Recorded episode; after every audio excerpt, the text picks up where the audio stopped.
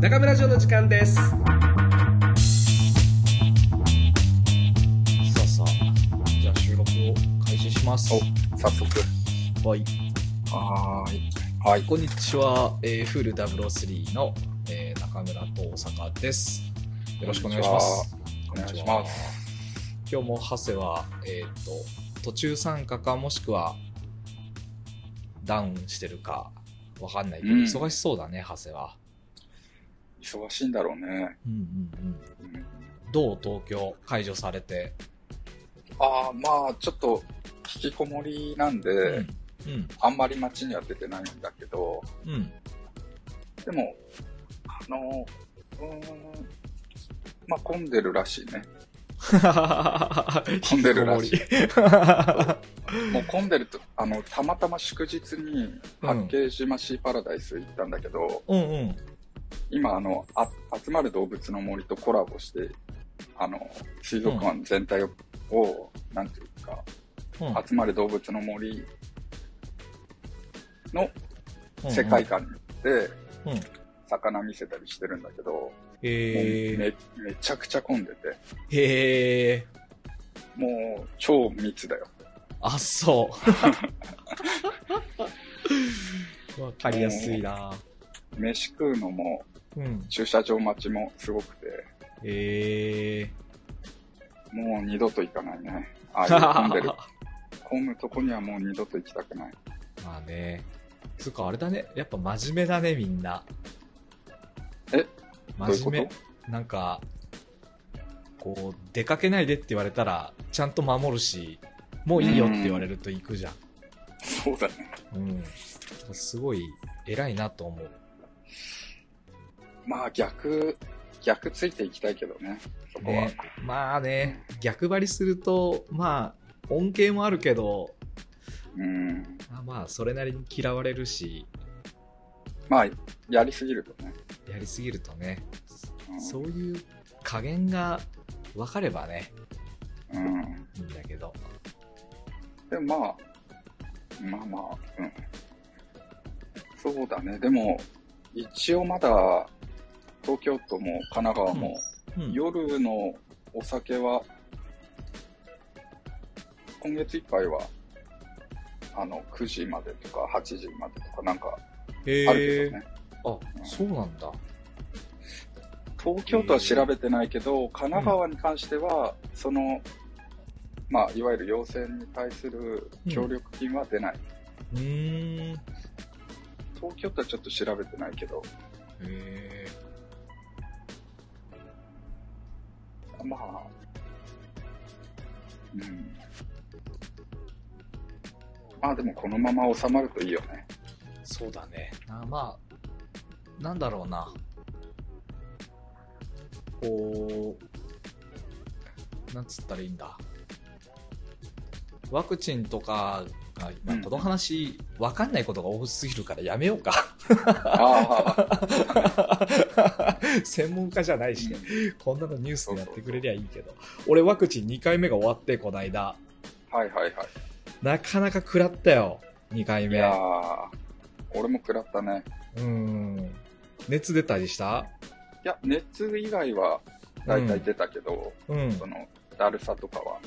ね俺何回も続くと思うとちょっとしんどいけど、まあまあ、これで免罪符じゃないけど、うんひとまずはね、ちょっと、こう、ほっとする部分もあるなと思いつつ、うん。まあ俺ももともとあんまり出かけないから、あんま変わんないっちゃ変わんないけど、うん。なんかでも、今月からちょっとずつ、なんだろうな、コロコロナの前に戻りたいわけじゃなくて、この2年間ぐらい、前回やる気全然出ないみたいな話してたんだけど、ああ、はいはい。なんかあれなんであんな風になんだろうなと思ってた時に、やっぱね、刺激のある経験というか体験というかね、なんかこう、モチベーションが上がるような人に会ってないんだろうなと思って、うん。でやっぱ定期的に来て来てくださってるこうお客様方とかっていうのはやっぱ良くも悪くもちょっと慣れてしまったところがあってうん。こうかなり強烈なこう体験っていう感じにもやっぱなりづらいからうんうんうん。やっぱ時折人に会いに行かなきゃいけないなと思って、今月はね、広島に行ってきた。広島の、はいはい。磯見さんっていう人がいるんだけど、多分ね、あの、バーバーミーティングをさ、何年も前だけど、うんうんはい新橋でやった時にいた広島から来てる。人で、そうそう、磯見さん、うん。はいはいはい。のお店で髪切ってもらって、ちょっと喋ってきて、バーバーバーの方。はそうそうそうそう、いはい。今ね、なんか店舗名変えて、今、うん。えっ、とね、あれなんだっけな、メキシコじゃなくて、えーっと、あっちの方、南米の方の、えーキューバだ、キューバサンドっていう、キューバのサンドイッチと、あとお酒を提供する飲食店の、そうそう、脇、脇というかね、奥側に店舗をね、作ってていわゆるスピークイージーの。こうスタイルで営業してる、してたね。へうん。すごい、いいね。スタイル、あいいいい。スピークイージー自体もすごいコンセプトとして、やっぱりこう、うんもっともっと認知されてもいいなと思った。ーうん。なんかね、そのスピークイージーが何かっていうと、まあ大阪知ってるかもしれないけど、ちょっとこれを聞いてる人のために改めて一回うんおさらいというか説明をしていこうと思うんだけど、うん。1920年代のアメリカっていうのは今のこう日本の国内の情勢と結構似てるところで言うとお酒の提供ができなくなった禁酒法っていうのができて、法律でできてでこうんれ女性の議員さんがうっかりそういう法案を出したら通っちゃってお酒が出せなくなったらしいんだけどかなり。りこうリベラルな人がそういう法案を押してったらしいんだよね当時。うん。で実際やっぱりお酒絡みのギャングの構想とかギャングの構想とか、まあ、犯罪なんかも多かったから、そういうのもうん後押しして法案可決されたらしくて、でもやっぱさ、うん。お酒をたしなみたい人たちっていうのはさ、まあ、めちゃくちゃいっぱいいて抑圧された時に何が起きたかっていうとうん。もともとそういうお酒を貯蔵してたワインセラーとかがあった地下のレンガ造りのこう地下にバーを作ってそこでうん。お酒の提供を始めたんだって。はいはいはで、い。そうするとさ、そこにはお酒飲みたい人たちがたくさん集まってくるんだけど、うん。ただ言っても、公には禁酒法があるから、こうんう非合法なわけさ。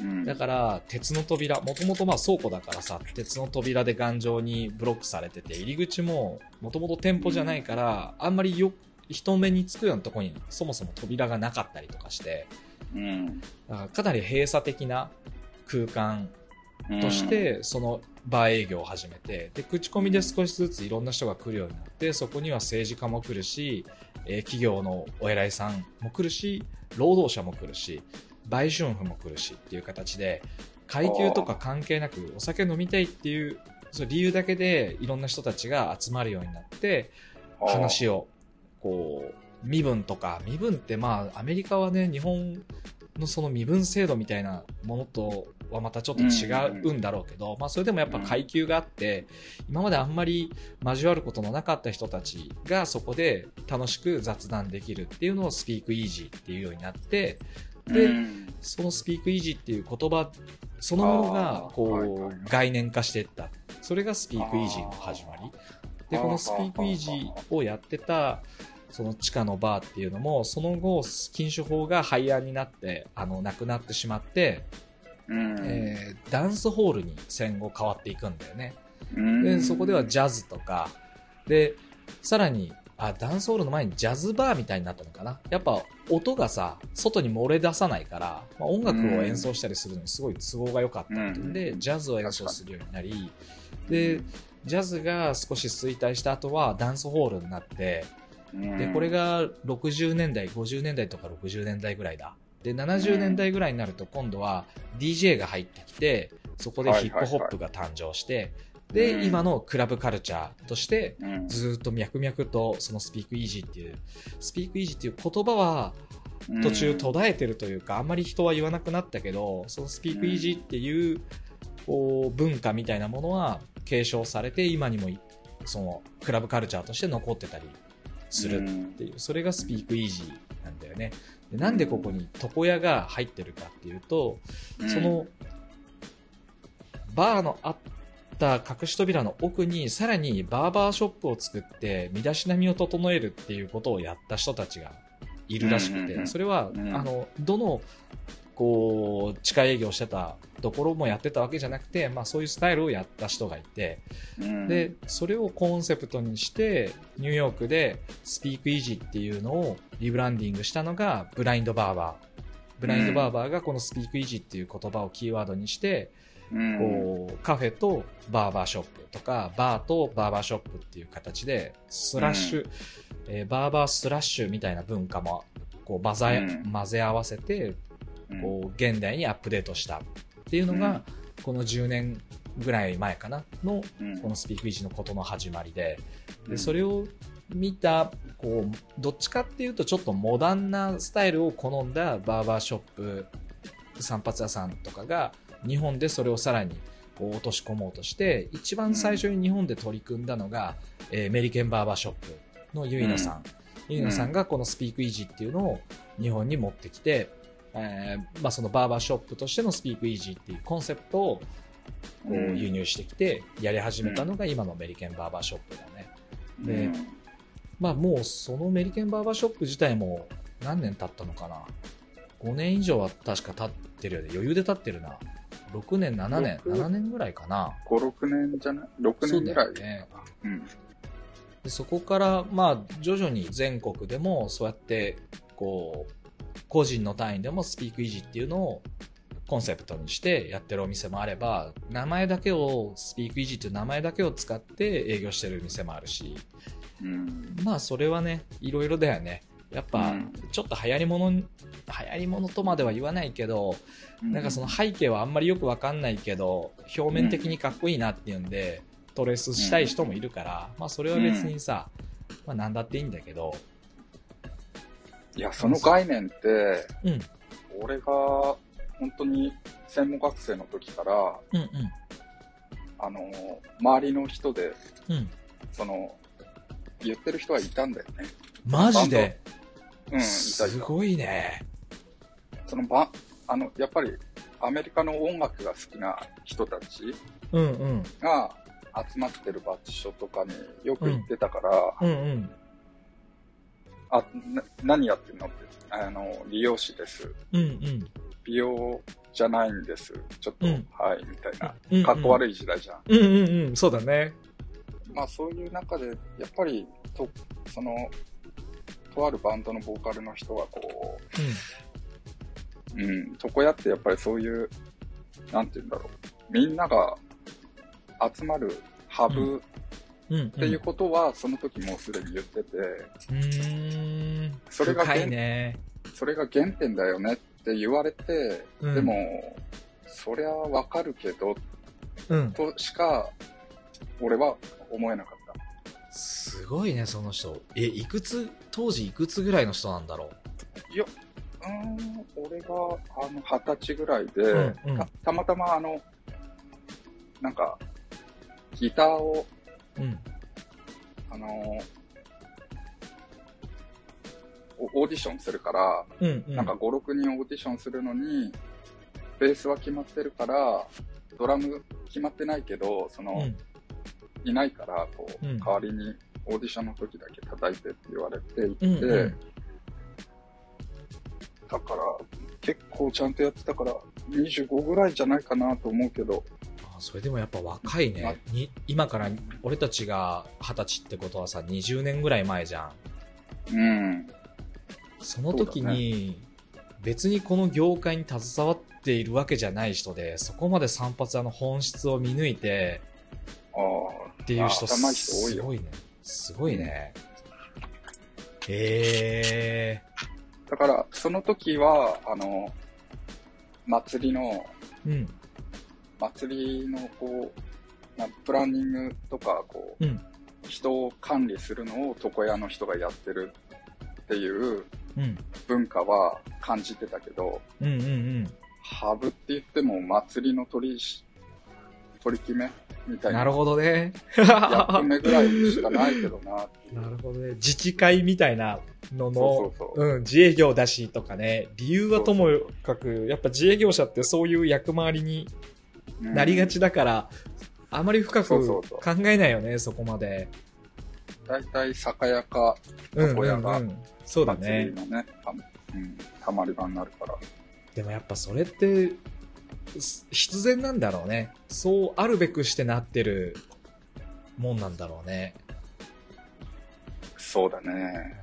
面白いななんか1920年代ってすげえ興味深い年になってて、なんかこう、例えば産業革命とかも日本だとその前後ぐらいがちょうどこう、なんか最盛期だったと思うし、アメリカとかヨーロッパはもうちょっと前に産業革命自体は起きて、でもやっぱ勃興してったのはその20年代ぐらいまでの期間に勃興してんのかな。で、1920年代は同時に世界恐慌も起きてて、その爆発的に広がったこう株式会社の誕生、うん。資本主義の誕生でうん。株式会社ができて、そこに投資をするっていう概念が生まれて、うん。で株式投資が過剰に加熱したがゆえにこうバブルが崩壊したのがブラックマンデーって言われるこう言葉になってる通りあのうん。暗黒時代というかね、うん。うんうんうん、あの世界恐慌が起きたのも同じ20年代ぐらいのことでわずか10年とかに20年ないぐらいの間にもう世界のルールとかが根底から覆るようなことがいくつも起きてで、うん第一次って世界大戦もそこで起きてて二次大戦はすぐその後に起き始めてるから人類がこう今俺たちが経験しよりもっと激動の時代だったんだろうなと思うよね。で、そう、なんか、理美容っていうこの業に関しても、産業革命以前には存在しなかった業態だから、その、紙を、日本で言うと紙を言うとか、はいはいはい。まあそういう人たちはいたとしても、一般庶民が消費として使うようなもんではなかったから、うん。まあ、これは他の国でも一緒で紙を一般消費者としてほとんどの人がこう散髪屋に行って髪を切るみたいな文化っていうのはこの時代ぐらいから始まってんだよね、まあ、イギリスはもっと古くて1800何十年代とかから始まってるけどあ、そうなんだ。そうそう。やっぱイギリスが最初に産業革命が起きて工場ができてで工場で働く労働者っていうのが農業をやってた人たちから集まってきて工場が始まって工場で賃金をもらってお給料もらった人たちが、えーサービスとしてこう何かを受け取るっていう時に飲食業だったりサービス業全般っていうのはその時代からちょっとずつ生まれてきたものだし、まあ産業革命以前にあって今でもある産業ってほぼほとんどないんだよね。産業革命以降にできた職業っていうのが俺たちの今のベースになってるものの大半だからやはりね、こう人類って遡るとすごく長いけど、現代にこう、つながってるというか、直接的に関与してるっていうのは、やっぱ1920年代ぐらいを起点に一気に加速してるっていうのは、やはり、こう、意識的に見て取れるとこかなと思うから、すごい面白くて。始まりと思ってもいいそうだね。ところなんだね。そうそう。なんか、0から1ではないかもしれないけど、今が10だとすると、1から10の期間っていうのはその辺、そのあたりからなんじゃないかなと思うね。うん。うんうんうん。まあ、その前、もっと昔を生きてる人って少ないもんね。まあ、そう、そうだね。あの、今、現代だと、インディアンみたいなとかさ、うん。まあ、そういう髪の毛はナイフでうんうんうん。切って生活してるような仙人みたいな人って、うんうん。現代では少ない、ほほぼいないからまあね。ほぼいないよね。だからまあ、は、始まりだと思っていいんだよね。うんうんうんうん。ハセ来たね。ハセ来たね。はい、はい。なんか、なんか、声が、声が、こう、本当だ、ハウリングしたね。ハウリング。あ、大丈夫？ハセは。ん？流れは。大丈夫よ。オッケー。はいはい今、何流れって？ハセが到着したというか、うんジョインしました。えーっと、改めてはいフル003のハセです。お願いします。はい。よろしくお願いします。今帰ってきたの？はい。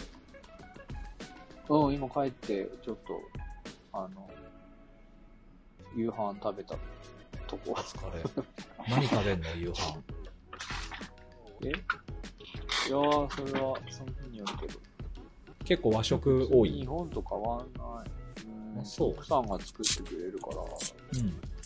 そんなにこっち来たからって、大きくは変わんないね、結局は。え何でも売ってるしね。ー、あ、そう。うんうん。なんかね、さっきまあ、大阪と話してたのが、もう散髪屋の歴史じゃないけど、が産業革命以降にできた業界だね、みたいな話を今してて、なんだそれ。うんうんざっくり説明しすぎたね。はいはなんか原点に帰るとさ、あのい。この業そのものが何のためにこうどんな社会貢献をするために存在してるかみたいなとこになんかこう突き詰めていけるんじゃないかっていうので、まあ、喋ってたんだけどはいはいはい。なんかちょうどねその1920年代ぐらいに禁酒法アメリカの禁酒法時代にあったスピークイージーっていうカルチャーその地下えーっと地下でえーお酒の提供ができない時代にお酒の提供してバー営業してたりした時代があって、まあ、そのコンセプトをまあ現代にアップデートしてやってる店舗が出てきててすごく面白いねっていうその本質的なところにこう的を得てて面白いねっていう話と、まあ、その時代の背景とか、まあ、現代までどんな変化があったかみたいなことを、まあ、ざーっと喋ってたんだけどなんかまた美容とも多分散髪屋が違うこうなんて言うんだろうな分岐してるところの一つの理由にもなってんのかなと思うね。その社交の場みたいなことがより強く散髪屋の方あるじゃん。髪を切るっていうよりは社交の場じゃん、うん、うん。それなぜそうなってるかっていう話とか。うん。なんか日本だとその自営業のおじさんとかがさ自治会のなんか役割役回りをさ割と押し付けられてたりとか消防団とか入ってたりとかってするのもこう散髪屋ならではだねみたいなこととかさなんか考えてみると結構必然的になんか俺たちの役回りみたいなのは社会に必要とされてる役割があるんじゃないかっていうことで、うん、そうそうそうそう歴史的にはなんだっけ？あれだよね。公衆衛生から入ってるでしょ、利用は。うん。え、公衆衛生って何？要は、まあ、まだまあ、本当に今みたいな、もっと病気とかが多かった時に、はいはいはい。あのーまあ、こういう髪の毛とかきれいに整えることで、うんうん、うん。やっぱり衛生的な観点で、もうあの、社会の質が上がるっていうとこから、なるほどね。バーバーは始まってるから、サインポールは医療のうんうん包帯と動脈と静脈の色でしょ、うん。うん白と青と赤と。うんだから要は、万人に必要だったうんうん。場所なんだうんうん。よね、そういう意味では多分。今、利用技術理論っていう教科書をさ、うん。久しぶりに開いてみたの。うんうんうん。だからあるのすごいな。うん、技術理論だから利用理論ではないんだけど、うんうん。1ページ目に、まあ、バーっと書いてあるんだけど、うんあ、5ページ目か。ちょっと破れちゃって。えーあの、教科書に、陶器には手、指を温め、冷たい感触を与えないようにするって書いてある。へえ。こんなことを、ああ、なんかそれあったね。覚えてるかも。まあ、あれだけどね、身だしなみ、容姿は整えるとか、そういううんうんうん。項目に、手温めとけみたいなことを書くんだなと思って。俺それ、別に教科書に書いてあったからとか関係なく、うん。なんかの習慣でやってるわ。あ、そうやってる。スチーマーからさ、ホットタオル出して温めてるわ。えー特に冬とか、うん。タオル巻いたりするときにやっぱさ首に触ることあるじゃん。まあ、なんでかっていうと、俺結構冷たい手で触られるの好きなんだよね。あへえ。マ ですね。そう、女の子の冷たい指とかでさ、うん触られるとなんか、いい気分。急に性癖のカミングアウト始めた。ごめん。ちょっと話そらさちゃ、そらしてしまった。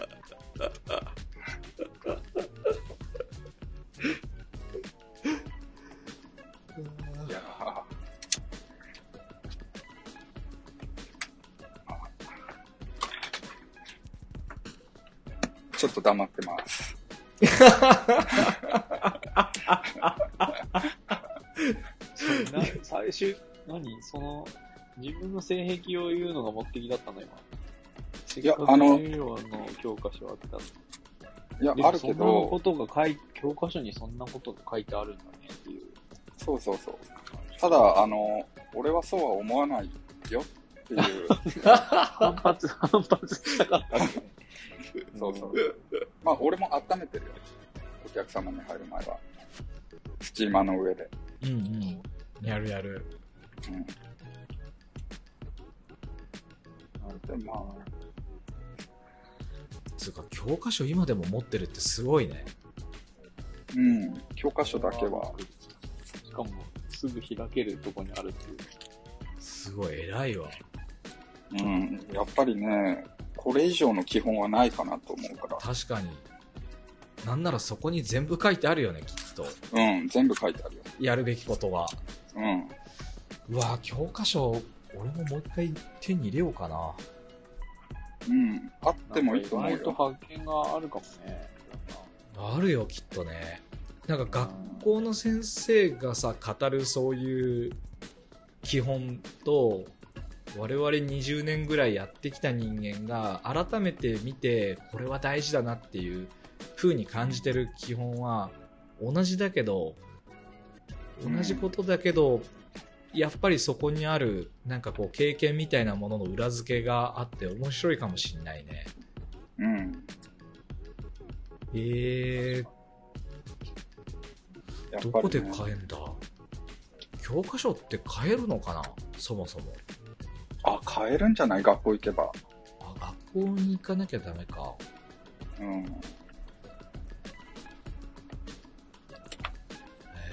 あれって買買ったんだっけ？まあ買ってるよね。なんか、義務教育じゃないし。うんうん。そういうネットで売ってまあ出てんじゃないの？うん。あ、出てる出てる。買えるっぽいね。買えるっぽいわ。ネットで出てる。日本利用美容教育センターっていう公益社団法人が発行してるらしいんだけど、基本全部あるっぽいね。うん。教科ごとに一冊ずつあったよね。うあったね。ん。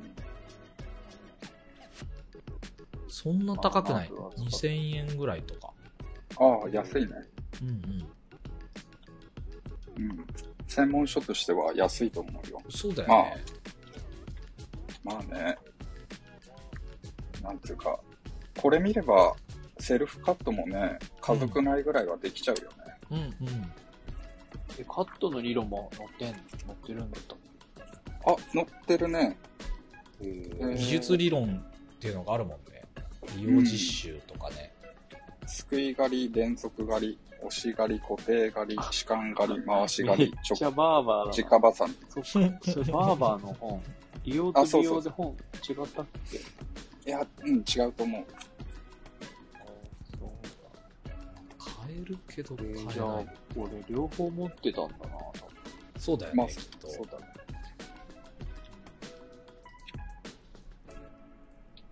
うん。まあ、つまんない話だよ。つかメルカリで売ってるやついるわ。皮膚みたいなの買うんですよ、ちゃんと需要があった。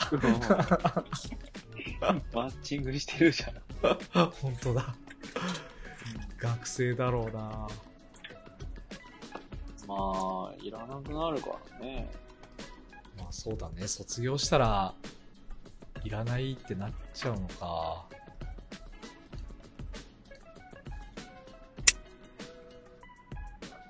いいな教科書買おう。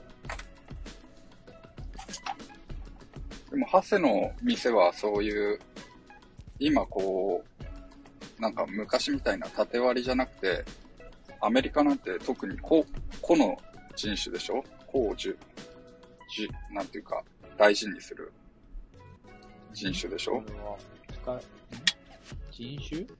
人種っていうか、人たちというか、その、なんていうか、こ、その、年代別とかさ、うん。そういう、まあ、どういう人が、ハセのいる店には来るのかなっていう。ターゲットっていうかさ。そうそうそう。あうーん、そうだな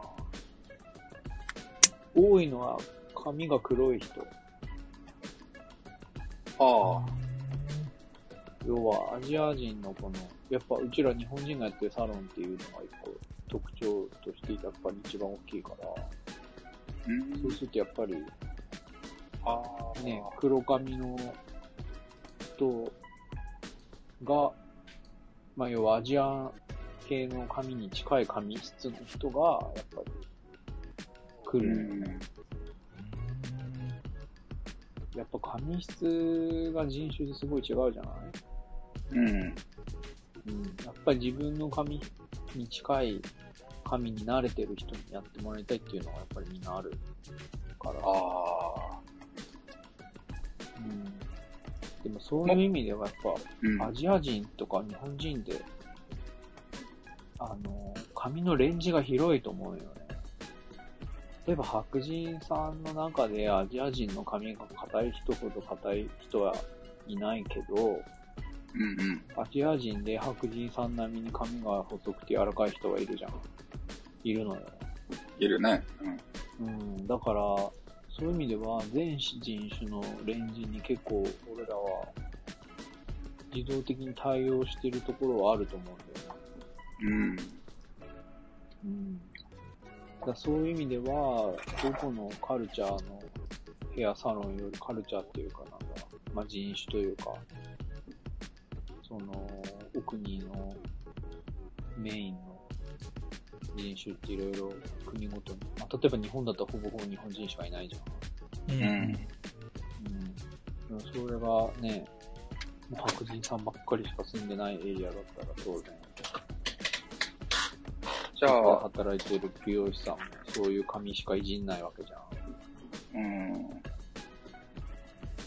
だからその髪のレンジが広いのと、やっぱり、このアジア人のブラックヘアを触り慣れてるっていうところで、やっぱり、うん、ブラックヘアの人が一番、やっぱりメイン客層だけど、うん。でも違う人種の人も来るうんって感じで。うん。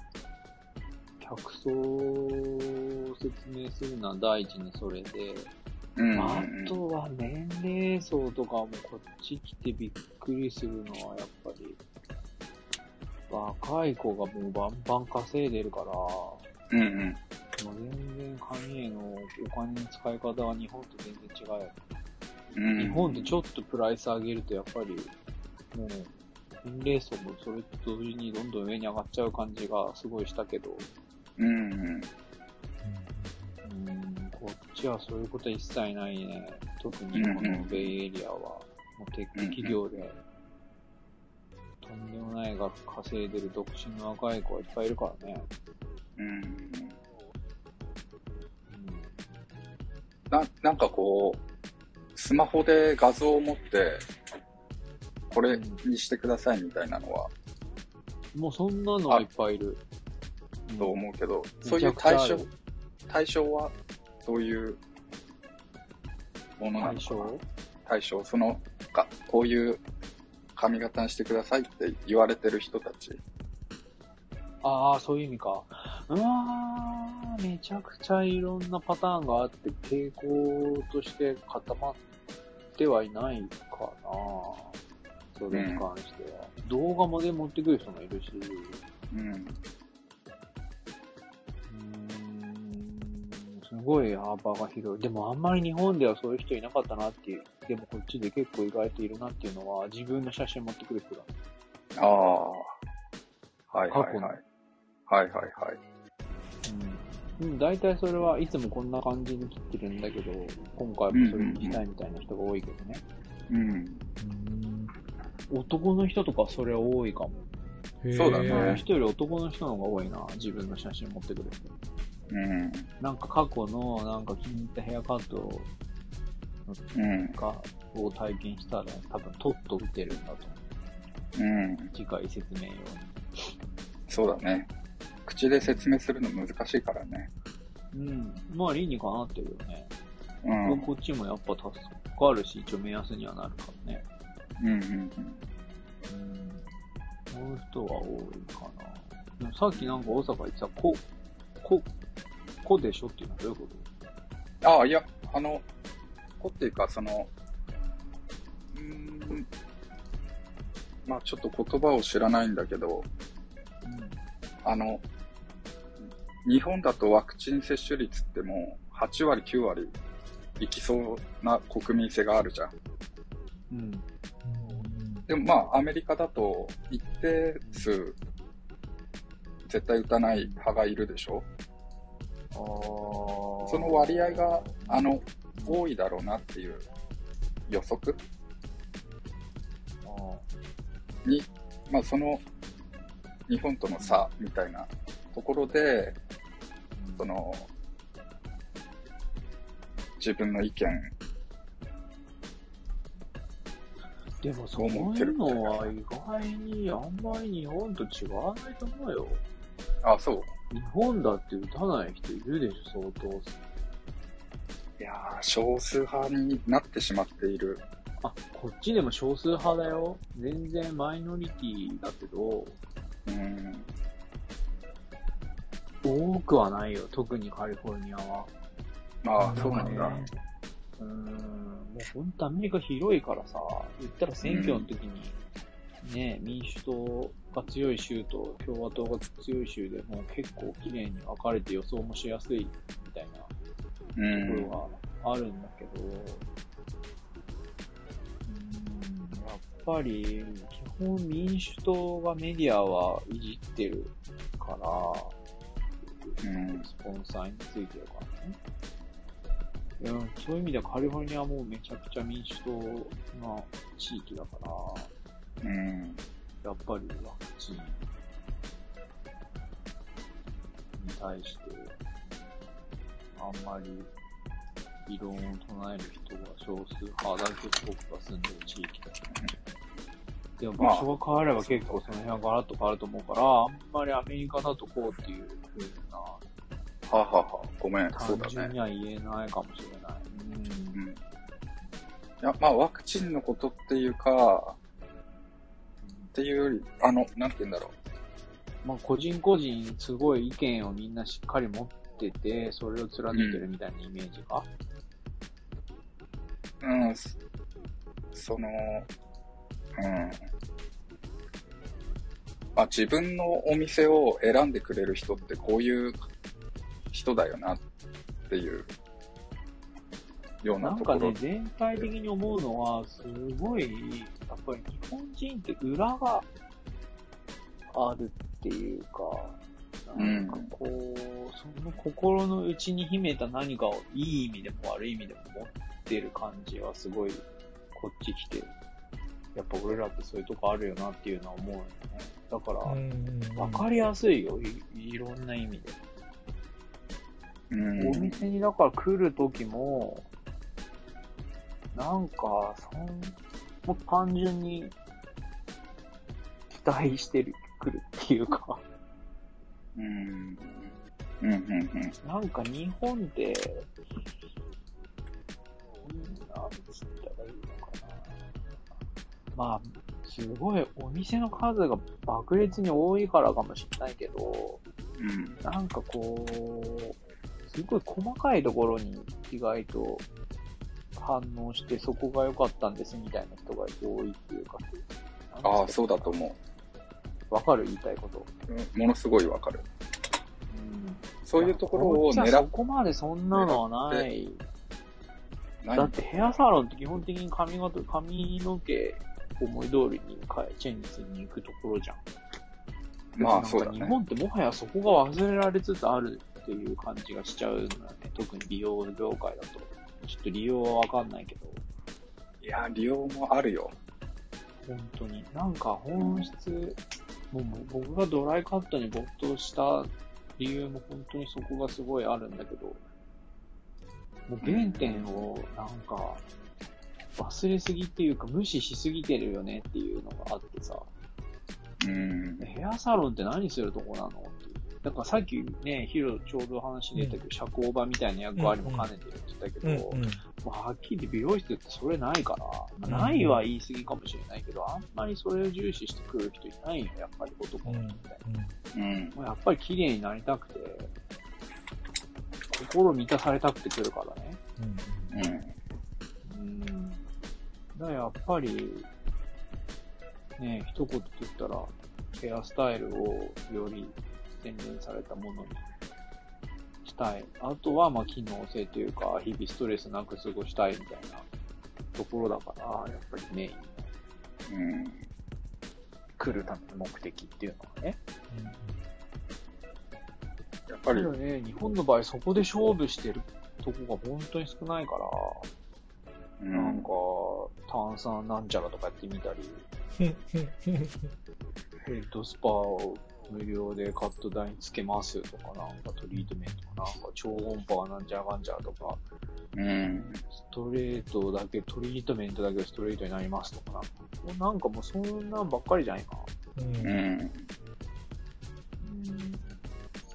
うん。んでね、どんぐりの背比べしてさ、うんんで広告費にアホみたいな金使って、うんで、最初それでお客さん呼んだはいいけど、次2回目は来ないわけじゃんうん。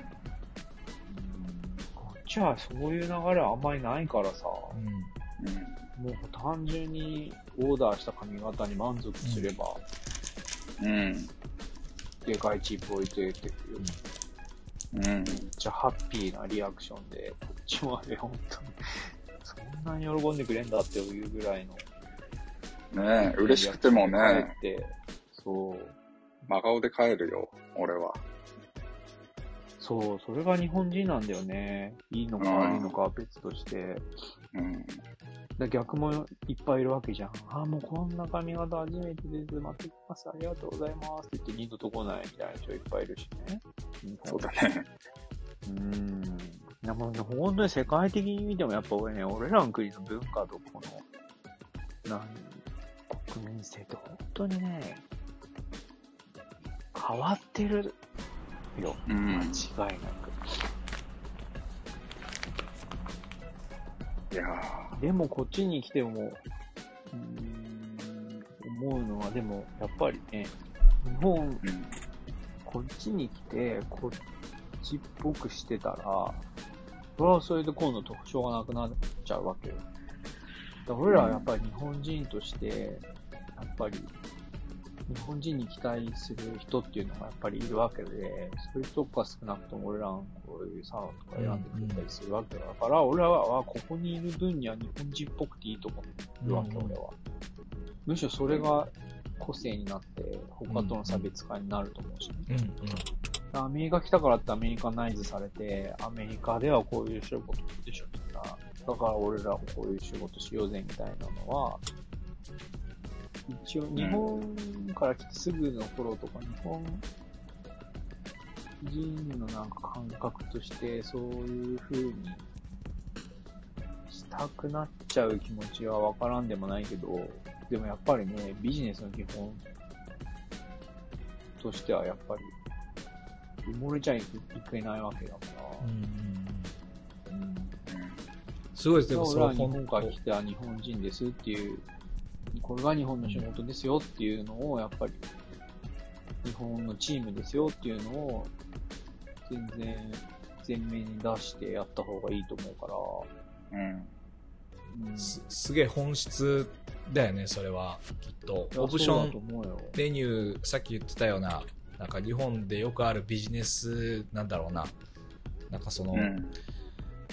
ヘッドスパなりとか、別にそれを否定するわけじゃないし、最初にやり始めた人たちっていうのは、それが差別化だったりとか、オリジナリティになって、すごい特徴的なお店だったんだろうけど、誰かがうまくいくとみんな追従してしまって、すごい没個性的なものになっていくけど、逆に、そのアメリカに行ったハセとかは、日本人らしさに期待されてるっていうところで、よりそれを、こうなんだろうな、過剰に演出するわけじゃなく、やっぱ自分らしさとか、その、逆に言うと、アメリカらしさなんだってなった時にさ、ステレオ的になんとなく頭にあるアメリカ人ってこうだよねっていうのはあっても、それはアメリカ全体を象徴してるものでもなければ、なんかアメリカ人がみんなそうであるわけでもないんだと思うんだよね、きっと。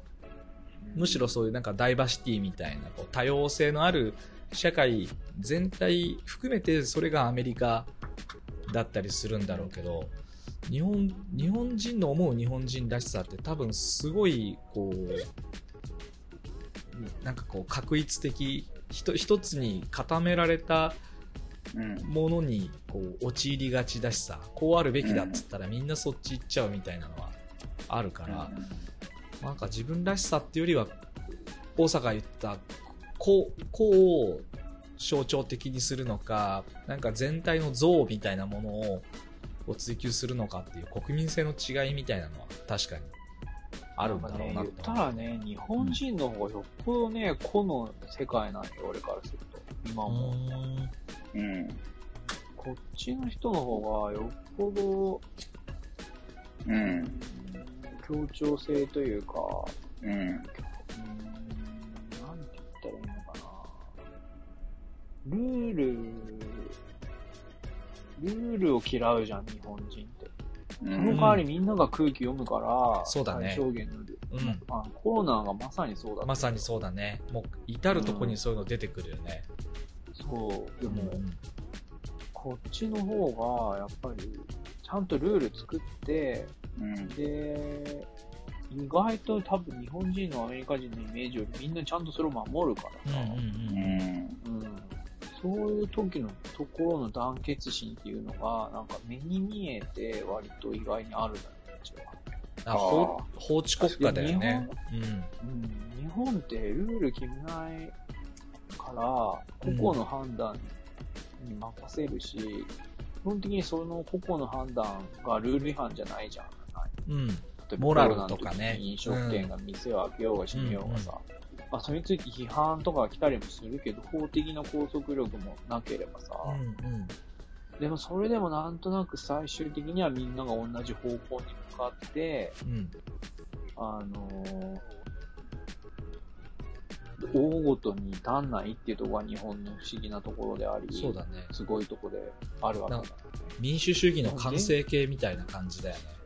でもそれってさ、言い方変えればさ、めっちゃ個のうん。世界っていうかさ、もう、本当にこう犯されるのが嫌いなのは、日本人の方が全然そういうとこ強いんじゃないかなって思うよね、今は。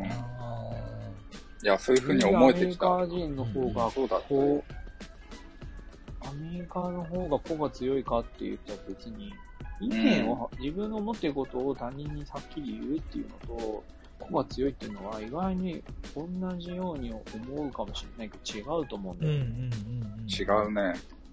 そうです。だって思ってることのディスカッションをさ、こう、歯に衣着せずすることと、やっぱこう、なんだろう。多分今大阪言ってるみたいな子っていうのはもっと心の深いところの話だと思うわけ。うん。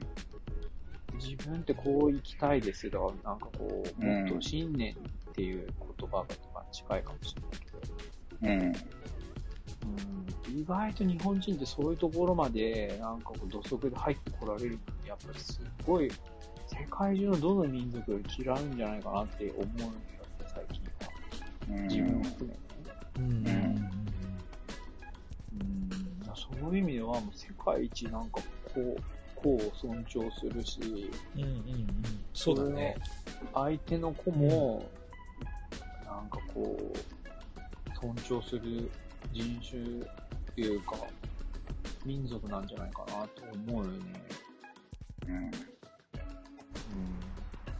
や深い、かなりちょっと深い話になる。うん。面白いーね。いやでも、う。うんん。よかった。もっと言ったらね話にならなくて。あの、やっぱりね、出てこないと誰にもわかんないと思うんだよね。思う。俺も出たからやっぱこうやって思う、うん。怒る、思うしね。うんうんうんだからアメリカ人ってこうだよね、日本人ってこうだよねって話がナンセンスなのをうん。ね、うんうん。君たちも僕も分かってるけど、うん。そんないろんな人がいるわけだからね。うん。でもやっぱマクロで見ると、確かにそういうのは傾向としてはうん否めないところはあるけどさ、でもやっぱり胃の中の蛙なんだよね、所詮出る前は。うんうん。だって人聞きだったりメディアだったりさ、下手したらそれ以下のイメージでしかないわけだから。うん。うんそういう意味ではやっぱり、うん、移動距離を伸ばすことはやっぱりすごい大事だなと思う。うんうん人としてやっぱり、どんどん皮がむけるよね。移動距離伸ばすこと。自分のちっぽけさにも気づくし。やっぱりなんか日本ってこんな、ずっといたらわかんないけど、やっぱ俺たち変わってるんだよな、一言で言えばって思うことはすごい多いよ。こっちにでも、それを聞くと、日本のバーバーの方が、ブランディングはしやすい。狙った、細かく設定すれば、狙った通りに行きやすいっていう環境でもあるんじゃないかなと思える。うんうんそのスピークイージーみたいなのって、うん。うんこう、まあ、こんなもの食べたこともないような、その、どこだっけ。なんか、広島の、なんか、外国のうん。料理屋さんのキューバサンド？あ、キューバ、うんキューバサンドとかさ、もう、もうね、そこまでやっちゃうとさ、あの、興味持たざるを得ないじゃん。うんうん、日本の飲食店とかが偉いなというかさ日本の飲食店ってすげえ多様性あると思うんだよね。特に都会の方に行くとうん。なんだろうな。本当に興味をうん持つか持たないかっていうのは別だけどなんかミャンマー料理専門店とかさ、うん。すげえニッチなところうん。で勝負してる人たちも結構いたりするじゃん。で、うん。どの料理も。質も高いしとかって考えると、やっぱその没個性じゃダメだからっていうんで揉まれてすごい競争力をさなんか他を他を圧倒することに力を注ぐんじゃなくて圧倒的個性みたいなので勝負するお店があるからこそいろんな国の料理を美味しく食べれる環境ができたりしてんのかなとも思うし、うん。それってやっぱ供給過多になってしまったがゆえに出てきた文化だとも思うんだよね。だから美容室とか、利用はそんなに店舗数ないけど、美容とかは相当そういう競争の中でさ、なんか大きな、うん、店舗数を増やして、圧倒的な物量で勝負するお店もあれば、個人の店舗ですごい特徴的にやってる人たちもいるし、で、バーバーでもやっぱここ数年で、結構自分、自分とは何かっていうことにちゃんと向き合ってお店作りをしてってる人増えたと思うし、昔よりも。うん。なんかね、いい成長し曲線にうんいいよねなってんのかなとは思うよね。うん。だから、まあでも、なんだろうな、アメリカンナイズされたものとかが好きな人が多いっていうのも、また同時に感じる。その、バーバーとかだとね。アメリカの文化にすごく憧れて、それをこっちで再現したくてやってる人たちっていうのが、まるで個性的なように見えるっていうのは、なんかあるような気がする。まあもちろんヨーロッパ好きな人もいるだろうし、なんかそことも違って、日本の良さみたいなのを追求しようとしてる人もきっと知らないだけでいくつかいるだろうとは思うしね。うちの商品が今年のコンセプトにして立ち上げたのが、あの、シックっていう言葉を使って、日本のシックっていうのを発信したいって言い出したのも、なんかそこに近いものがあるかなと思う。我々とは何かっていうのを表に出したいというかさ、うん。シックって病気のシックじゃないよ。あ違う。クラシックとかのシック。病気のシックでもいいけどね。似たようなもんだよ。俺がやったら。めっちゃ面白い。またひねりが効いた、ね、あよく攻めてんなと思ったけど。うん。ああ、そっか、そういうシックか。シックってそれさ、ああ、はいはいはい。あれ、どういう意味なんだろうクラシックを略したの？してんの？略シしックななんとかって確かに言うよね。うんうんなんかこう、ちょっとモノトーン的なのとかのイメージでしょ。うん。うんーうん。うん。普通に、あ、シックって聞いたらもうなんか、病気なんだけど。なんかね、語源で言うと、フランス語なんだって。フランス語の読み方チックかもしんない。なんか、上品とかそあーなんかう。でもね、はい相反する言葉もあって、例えば上品とか、垢抜けてるとか、粋とか。で、俺が言ってるシックはこれ、粋を表したいんだよね。日本の粋から来てて。はそう、そそこにはいろんな、こう、感覚、受け取り手の感覚としては上品であったりとか、垢抜けてたり、エレガントだったりとか、まあ、もしくは落ち着いた雰囲気みたいなのも多分使うときにはシックっていう。うん。落ち着いたイメージで。そうそう派手とはなんか真逆。まあ逆に感じるよね。でも、垢抜けたっていうのも同じシックの中に、こう、ニュアンスとしては入ってたりするから、だから派手でもいいんだよね。うん。すごい、こうう、カラフルだったとしても、それはシックだと思うしっていうところで言うと、この言葉の意味みたいなものを、そう、深く掘っていくのは、面白いかもしれないよね。うん。CHIC なんだよね、シックの方は。だから、チックに近いのかもしれないよね。発音だけで言うと。うん。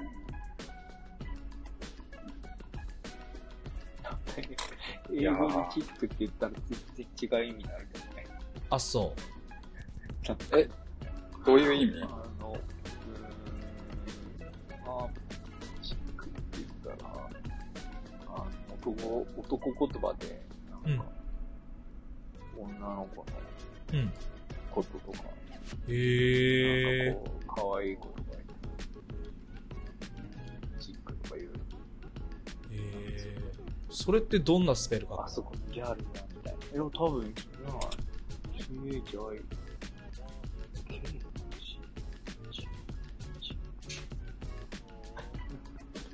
へえ面白いねだからこと言葉というかさその日本語って漢字中国から来た漢字とそれを、C うん、CHI、CHIC のうん。チックは、うん。これシックかわかんないけど、あの、うん。が言ってる方で、うん。あの、僕が言ったのは CHICK の、まあ、K が入る。あ K まで入るってことだ。うんへえをなんかこう、うん、あの、まぶい姉ちゃんじゃないけど、へちょっとそうえいう、女、おまあ、女の子とかのことを言うの。なるほどな。なんかこれ直訳するとひよこらしいんだよね。うん、そうだね。なんか若い、でまあまあ、若い女の子。わかるでしょ、僕は。うんうんうんうん。なんかフレッシュな感じがするってことだよねきっと。っていうか、普通に女の子のことよ。あの、うん、女の子のこと。チックの前にはなんかつけないの？こなんとかチックみたいな。う、そう。ホットチックとか。ホットか。まあ、ホットはちょっとまあ、アメっていうか、リカっぽいな自分なんか生活してて使う言葉じゃないからさ。基本お客さんとしか話さんし。うんうんまあでも、チックって聞いたら、最初に浮かぶのはそれ。えじゃまあ、あ話がそれすぎたけど。なんだった？っけなんでその話なんだっけ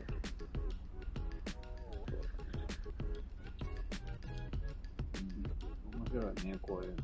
面白い。まあでも、本当に、俺らは、特に美容はマーケットのデカさに救われてるだけだよね。こんあんな、こんなじゃダメだ、あんなじゃダメだって俺も言うの、言うけどさ、なんだかんだ言ってみんなやってってんだもんだってうん。うんうん今からそんなんじゃダメだぜとかなんかいくらでも言うようがあるし、俺も自分のスタイルが、まあうん明確だから、うん。うん。あの、ねえ、あんな炭酸なんちゃらとか頭もみもみして、お客さん呼ぶの嫌いだけど、うん。でもなんだかんだ言ってそれでたくさんの店がやってってるわけだからうん。うん。ね。うん。昼さずビジネいや、でも、それってス。予約が埋まらない店のやってることじゃん。いや、でもさ、予約が埋まんないかもしんないけどさ、だって、へえ、続けてんじゃん。うん。うん。いや、まあ、言続けて言ってても、みればさ、それだけでさ、結局、何、業界が違えどさ、それだけですげえことだぜってなるわけじゃん。結局俺らはマーケットがでかいからさ、結局客の数が多いから、そんな供給高でもやっていけてるわけじゃん。うん。だってさ、潰れる店が多いですとか言うけどさ、近所の店がさ、ゴロゴロ入れ替わってるほどじゃないわけじゃん。うん。うん。うん。自分の目につく範囲の美容室がさ、うんしょっちゅう、居抜きで入り替わってとかないでしょ、別にうん。東京だろうがさ、うん。沖縄だろうがそう。うん。まあ、それにさ、あれど、うん。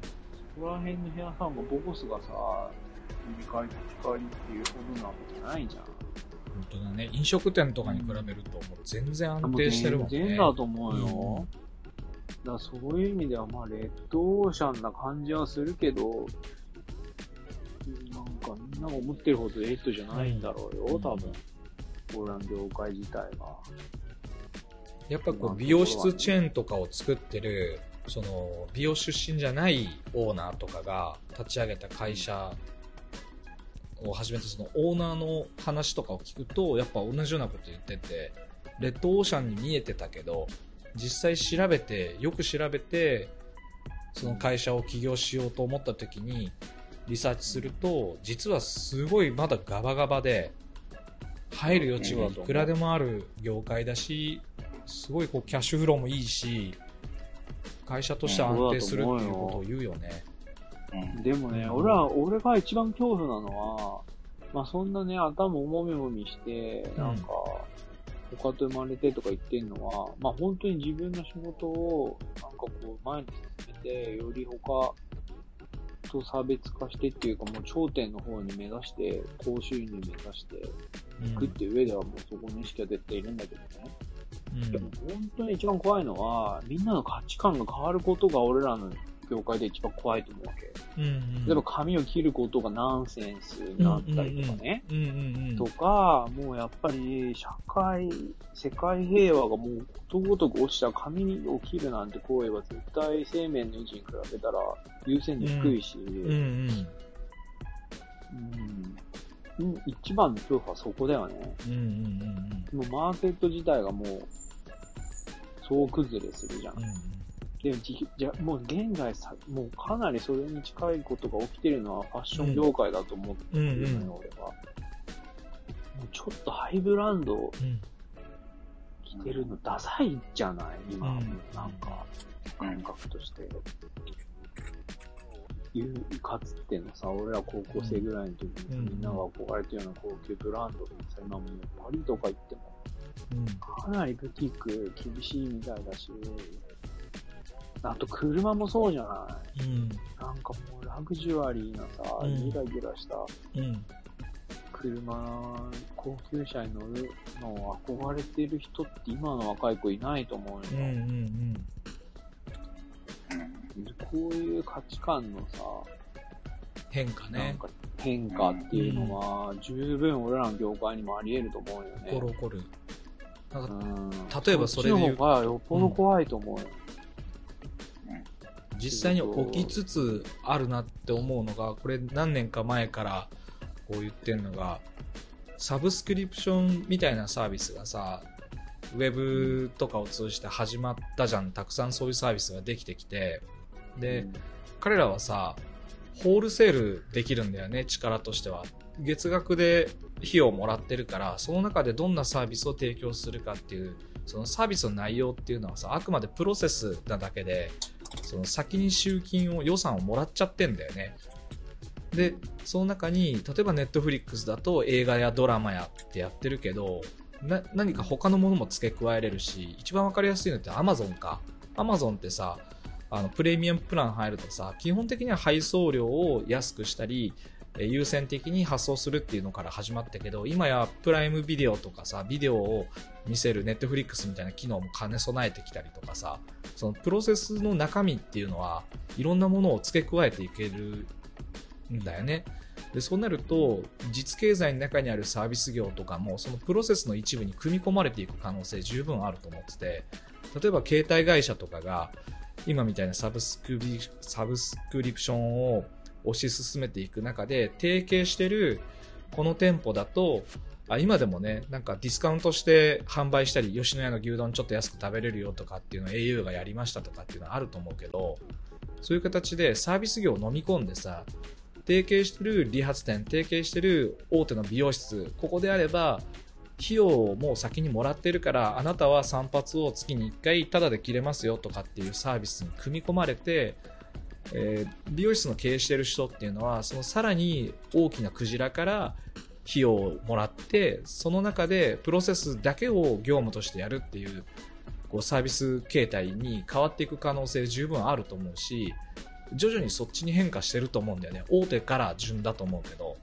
で、個人店っていうのはそうじゃない、もっとこう大切にしたお客様だけを集客できるお店として存続し続けるけど、没個性的な個人店っていうのは、その大きなマーケットが変わった時にみんなの消費者の意識が変わった時に飲み込まれて消滅していくだろうと思う。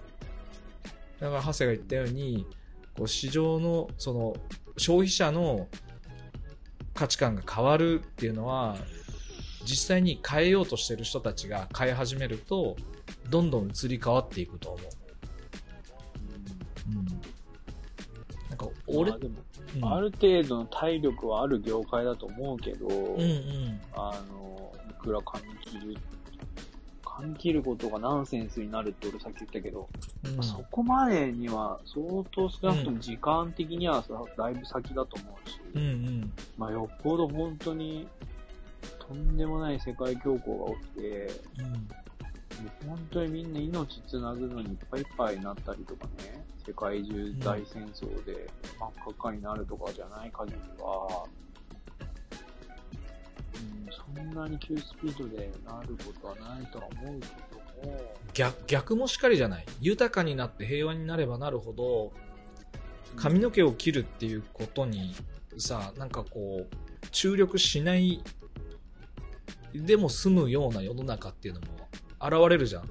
今コロナになって実際に出かけることが少なくなった人たちが洋服を買わなくなってアパレルのマーケット今すごい売り上げを落としてんだよね、全体的に。これってさ必要性がなくなってったがゆえにだと思うんだけど髪の毛もあんまりそれって事情は変わんないと思うんだよね。まあ伸ばしっぱなしにはできないけど特に美容は。うん。美容とか本当そうだバーバーの方が強いよ、そこに来たらね。それこそ社交場的な意味を兼ねるっていう意味でも、そっちが方が強みになると思う。それができてるお店はねそうじゃない自分たちがあるべき姿っていうのを見出せてないところはやっぱり苦しんでいくよ。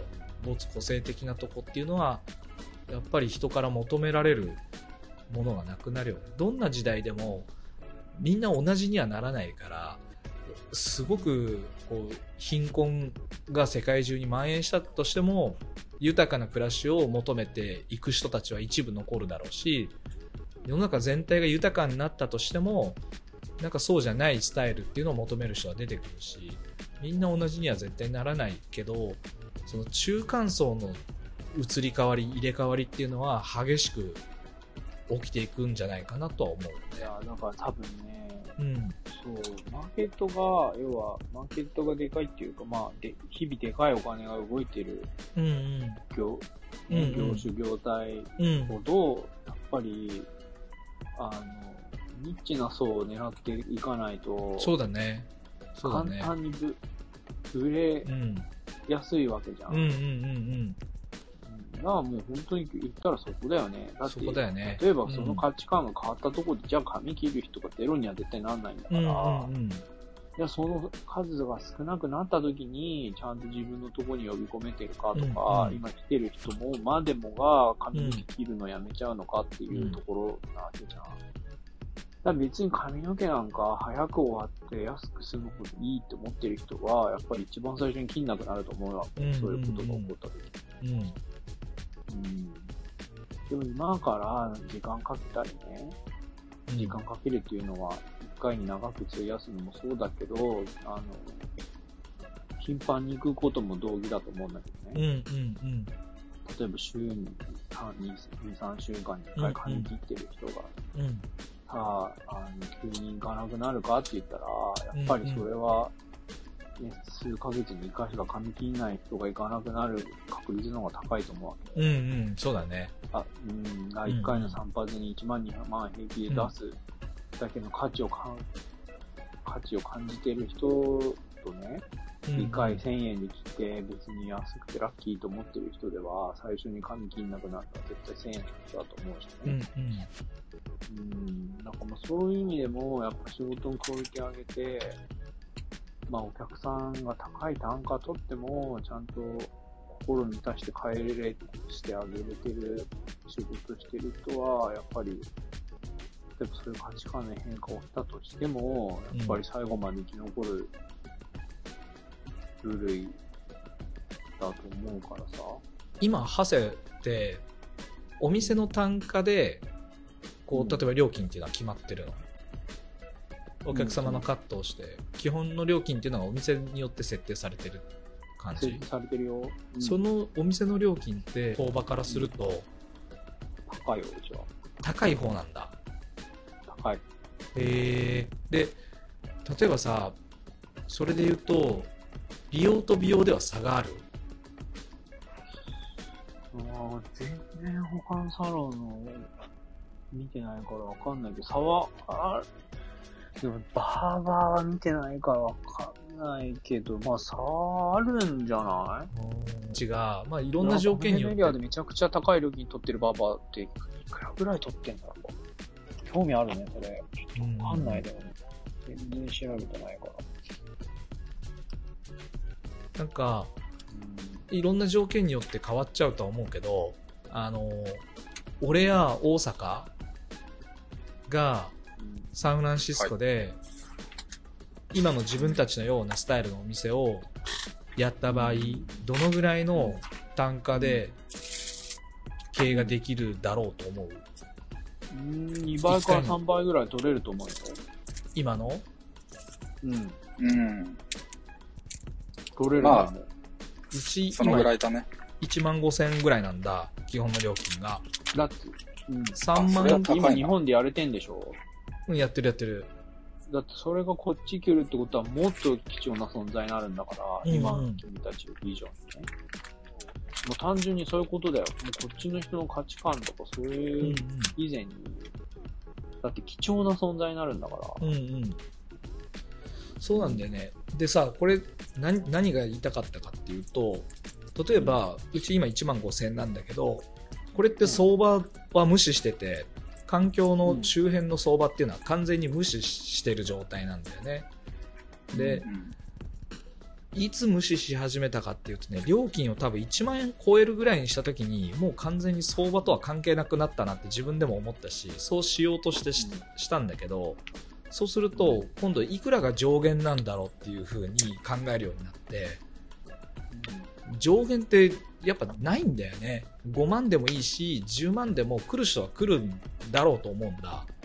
ただ、うんそれは所得のある人しか来れない、お金が高いってことは、まあ単純にさ、その消費する、こう金額が高くなるから、お金持ってなければ来れなくなるだけだから、でも需要ってさ、5万だろうが10万だろうが、どこかにあって、仮に1回のカット15万にすれば、俺顧客10分の1にしても、経営状態としては一緒なんだよね。でも、可処分時間、自分の空く時間ってめちゃくちゃそれによって増えちゃうから、また別のビジネスをそこで立ち上げれるしとか、っていう、まあ、ただのそのバランスなだけじゃん。だからその、そういう顧客をどこにいるか見つけて、どんなことをすると彼らはそのお金を払う、払ってでも行こうとしてくれるかみたいなところを突き詰めていって、まああとは自分のさ、ライフスタイルというか、自分のやりたいことと、いただかなきゃいけない最低限の予算を確保することとのマッチングで、バランスを取っていけばいいだけなんだと思うけど、なんか世間の人たちはやっぱこう相場感とかに引っ張られて、料金を変えるのをすごいためらったりすると思うんだけど、実はそのどんな商売でも、相場っていうのは確かにあるけど、ニッチな商売をしようとするんであれば、一回その相場から自分が逸脱してしまった方がいいと思うし、だからゆくゆくは俺カット代は0円にしようとしてる。目標にしない、するとこなんだよね。そうそうそう。そうなんだよ。全員が本来そうすべきなんだよ。相場を考えなくても、そうそう。いいレベルまで、うんやっぱ自分のサロンを持っていくっていうのが、一個うん一つの、あの、ステップとしてうん、うん。行かなきゃいけないところだと思うのよ。うんうん。やっぱり全員、うんもし向上心があるならよ。うんうん。でも、なんか今思うのが、まずそこまで行って、その先、うん。俺はなんだけど、うん。やっぱりね、あそこから先上げれていくと、お客さんも変わってくんよね。やっぱ層がどんどんどんどん限られてくるというかさ、うん。やっぱりどんどんどんどん減っていくわけじゃん。その、うんそのお金を払ってもいいわって思う層っていうのは、うん。うん。やっぱりどうしたって数は減るじゃん。そうするとね、今度まあ、どういうお客さん、いや、やっぱ仕事楽しくありたいからさ、うんうん特にさっきもちょっと言ったけど、日本でどんどんどんどん料金釣り上げていくと、うん。どんどんどんどん本当に年配の人ばっかりしか来なくなるのよ。うん。うーん。お金がないからね。うんうん若い子ほどお金がないから。でそれってなんか仕事してて楽しいんかなって思うようになって、うん。うんうんやっぱりなんかお金もらえりゃいいっていう風に思えなくてね、俺うん。の場合は。うん、やっぱり自分がヘアスタイル提供してテンション上がる仕事がしたいから、うん。うん。うん、って考えると、なんか料金を釣り上げることで、なんかどんどんどんどん出会う人の層がちっちゃくなってって、うん必ずしも僕がそこに対して、なんかこう、テンションが上がらないっていうのが、うんうんうんうんすごいうんうん。マイナスでね、僕にとっては。うんうんうんだからそこがやっぱりアメリカ、特にね、今僕がいる地域は、かなり、それが日本とずれてるからね。うん。うん、それは、やっぱり今こっち仕事しててめちゃくちゃ楽しい部分なんだよね。ある程度料金釣り上げても、それについてきてくれる人の層が広いっていうこと。うんうん。それ大事だよね、確かに。めちゃくちゃ大事。だから俺の場合、でもそれでも、ここのエリアでも、絶対、もっとさらにさらに上げていくと、絶対減っうんうんうんうん。あの、偏ってくると思ううんうのよ。ん。そうだよね。く来てくれるお客さん。果たしてそれで僕がこの今もう40過ぎてね、うんまあ、だってあと、ね、10年、20年、うん。仕事をするのに、だんだんだん、もう先も考えなきゃいけなくなってきたときに、まあ確かにね、短い時間で同じ稼ぎができるようにっていうのはもう、すごい本質的に考えていかなきゃいけない部分だし、大事にしたい部分だけど、うんうんうんそこもやっぱバランス取っていきたい部分であるんだよね、自分としては。うん。実際にやっぱ単価上げて偏りができてきて、俺はまあその偏りをつけるために料金上げたっていう。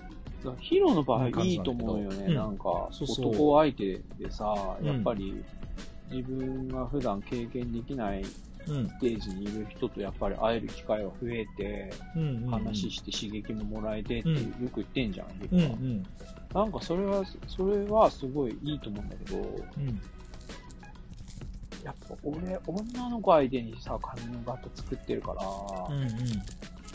別に相手の話とかどうでもいいっていうか、そういうところではかなり、まあもちろんすごい面白い話が面白い人もいるけど、の前にやっぱりなんか、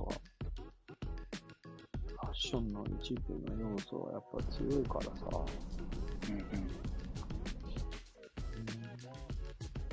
あんまりそこがつまんなくなるのは、ちょっと、すごい、仕事へのモチベーションが下がっちゃう。うんうん。それは、お、起こり、起こる、起きたね。うちの店でも。やっぱ起きてる。いや、同じことが。絶対怒ると思うよ。うん。うん。だからその辺もバランス取っていい塩梅のところを見つけていそうだねかないといけない。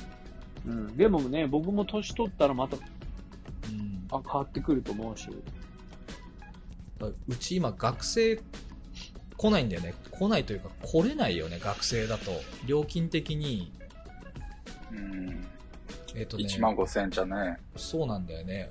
両親、ご両親というかさ、お金を出資する親も、さすがに子供のカットに年間10万以上使うかっていうと、さすがにそんな家はそうそうないからさ。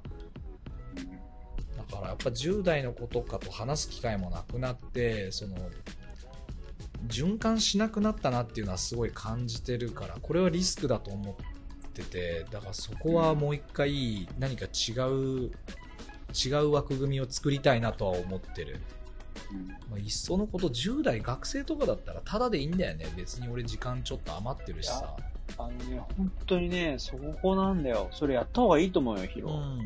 まあ、ただはあれだけど、アホみたいな基礎で嫌だけど、うん、あ、でもそれはセレ、ねちゃんとセレクションするよ。うん。うん、本当にね、そこはね、なんだろう。それこそね、相場が眼中になくなった次のステップとして、というか次のね、課題っていうかジレンマになるそうだね。ジレンマだよね。うん、そうそう。極端にするとやっぱどうしても極端になっちゃうもんね良くも悪くもうん贅沢な悩みかもしれないけど、もうやっぱ俺らぐらいの年になって、でそれなりに仕事に意識高く持ってきたら、ももっとやってたら、多分、すごい共感できる人多い話題だと思うんだよね。確かになうん。だから一人カットなんか5万とか10万とか取って、うわーすごいあんな人みたいになりたいとかって、まあ思うのはまだ若いというか、うんうんうん。そんな簡単純な話じゃないぜっていう。そうそう。本当そうなんだよね。仕事が楽しいならね、うん。仕事ってただただ本当に金のためだけ、とにかく1円でも儲かりゃ俺はいいんだと思ってんだったら違うかもしれないけどさ、少なくとも僕はそういうタイプじゃないので、つまんなくなるのが一番の恐怖だからね。本当そうだね。毎日が辛くなるもんね。それやっちゃう 本当とに、そう。面白くなかったら、もう本当に辛すぎるし、人生が急に、なんか、うん花がなくなるので、そうなんです。それはね、もう本当に、一人でも共感できる人が増えてほしいけど、うんうん逆に言えば。そんなこと言ってらんないですよ、なんか。ああいうのにな、あげれないっすって言ってるうちは、うん。うん。それは甘え甘えなんだよね。甘えというかまあ甘えちゃダメなわけじゃなくて言い訳なんだろうな。あげれない理由はないんだよ。意識、思考のねうん、深みがね、浅すぎるんよ。浅いそうそう本当そうなんだよ。だ自分の欲と求うん深いとこまで考えてみなっていう。そうなんだよすぐわかる話なんよね。ほんとそうなんだよね考えちゃいけないっていうのは。うんうんうんだって言ったらさ、自分のサロンのさ、最低単価って全部数学で出出なきゃいけないんだから。そうなんだよ経費が決まってんだからさ。数学どころか算数だよねもう本当に算足し算引き算掛け算割り算で、うん本当だよ。出せる賞賛、話なんよね。賞賛のスキルだ店よ。うん。そう、店構えて、家賃はっきりして、従業員ももう決まっちゃってんだったら、取んなきゃいけないカット料金っておのずとそれ決まってくんのに、本当そうなそんだよれ。にもかかわらず、相場とか言ってる時点で、もうちょっといかに自分の頭が悪いかっていうのを、うんうん あの、うん、反省しないといけないんだけどね、本当は。本当はね。うん、店の場所決める前に悩んでんだったらいいけどさ、まだ。うん。うん調べてる時にね。うん。そう。もう場所も決まっちゃって滑り出しちゃってんのに、周りのサロンの値段見て自分のサロンの値段考えてるっていうのは、うん。本当にちょっと、うん経営のセンスがなさすぎる。うんうんでも、まあ大体自分がどのぐらいのサービスを提供できるかっていうのは、ある程度の目安は取った方がいいよね。うん。プランとしては作る前にね。うん。なんか掛け合わせじゃん、それ。作っちゃったら、うんだってお店作っちゃったらもう損益分岐が決まるんだから、うん。そんなこと言ってらんないよ。っていうか、むしろ上しか見ちゃいけないっていうかさ。うんうんうん。だから同時にさ上限があるじゃんこう費やす時間に対してまあい俺は1分あたりで出してるけど時間単価があってその掛け算で売り上げが決まるわけじゃん。数量かける単価で売り上げが決まって。でうん。同時にそれは数量かける時間で24時間っていう制約があってこの制約の中で収めなきゃいけない。っていうところを加味すると考慮するとおのずと単価はいくら以上じゃなければならないっていうのが絶対的な数字が出てくるんだよねだからそれを下回っちゃダメだしででも多くの店舗は結構そこを下回ってたりギリギリだったりの水準でやろうとしててだから算してないもん。計算してないからそうだからつまんない店になどんどんなって没個性的でだ味がしないからみんな来ないんだよねそんな店にもしくは味がしないのがいいと思ってる人しか来ないから仕事のモチベーションがまあその方がいいっていう人はまあ別としてもやっぱ楽しくなりづらいしとか。東京、まあ。東京かいこれ？ああ、ごめん。そうだね。救急車。東京世話しないね相変わらず。うん。なんかそでこ、もまあ、うん。物価上げ、もうあ上がってきてるし、上がっていくから、うんうんあのーいつまでもね、初任給18万とか20万以下とか、で、やっていけないからね、これからは。そうなんだよねだから、まあ、値段上げないとね、床屋さん、そう、そう、平均を。本当そう思うね。だから、なんか料金を下げるのはいいけど、やっぱり QB ハウスみたいにかける費やす時間を短くするとか、それって1分単価で言うとさ、高単価な店舗なわけじゃん、未だに。今120円だっけ ?110 円だっけ ?1 分あたり110円だよね。あえ、いくらになったの？120 1200円。まあ、1200円、じゃあ120円だ。だから以前よりもさ、1分あたりの単価上げてきたわけじゃん。うんうんうん。でもさ実際に1分あたりの120円の単価が取れてるお店ってそんなにきっと多くなくてフルサービスでカットと散髪し、えー、とカットとシェービングも含めるとさ大体4 5 0分ぐらいは費やすでしょ？うん。通常。うん。でそうすると6000円が最低の単価なんだよね。これが QB ハウスと横並びになれる単価の最低ラインなんだよでも、全国平均は今3700円ぐらいでフルサービスの店やってるところが、まあ、平均出すとそんなもんで実際に周りを見ても、バーバーの平均？そうそうバーバーの平均。美容もそんなもんだよね、多分。同じぐらいかな。でもね、あれだよ、うん。3700円、800円ぐらいでうん。フルサービスする床屋はだいたい45分であげると思う。ああそうなんだ。早いね。早いだから技術的には高いんだよねそもそもだからそこは否定しようがなくてすごいスキルだと思うんだ、でもそれでもね、それは。え45分で計算しても82円だよ1分あたりうん。うんだからあ、そんなもんか。そうそう120円に対してさ87円だと大体、えーいくらだ ?87 円の120円だから、えっ、と、28%ぐらいか。まあ、25%オフでカットしてんのと一緒なんだよね。なのに、3700円って高いから1000円カットいこうって思われてるわけじゃん、世間には。うん。で、これめちゃくちゃ悲しい話でさ、本当はすごく安売りしてんのに、高いって言われてんだよね。で、技術はそんなに悪くないのにね。うん。っていう、こういう、こう矛盾とかに自分でちゃんと頭がこう追いついてさ、そこに問題意識が及んだ時に、自分はどのぐらいの仕事しなきゃいけないかっていう技術はね、あるんだよ、みんなそれなりに。その一番にならなくても、それなりにはあるんだよね。でもやっぱその顧客を引きつけるだけの魅力がその人自身になかったり、お店になかったりするのがそもそもの問題で。だから、うんろくに掃除もしてないし、とか、なんかその、至らなくなるんだよね。45分でさ、分回しても利益出ないお店ってさ、掃除が行き届くわけがないんだよ。時間そんなに余ってないから。うん。だからサ,、ービスの質が低く思われたりとかっていう悲しいことになっていって、まあ、ゆえにこれ給料も払えないしね。うん。うん。根本的な問ちゃんとこう題いうところに気づいて、うん。ね、自分あのお店の運営をしっかり組み立て直したら、うん。なんだろうな、もうお客さん一人一人やるごとにしっかり利益が出るっていう自覚が芽生えるじゃん、最初うん。うん。に。うん。うん。なんか知らんけどやってもやってもお金が残らんみたいな状態んから脱するじゃん。そうなんだよね。一人やれば確実に黒っていう感覚が出来上がるじゃん、この計算をしっかりするようになると。そうなんだよ。でね、その時点でね、不思議とね、もうお店が魅力的になるんよ、絶そ対に。うなんだよ。そうなんだよ。あの、そう思もう本当に服、なんだろう、二次的効果というかさ、うんうん。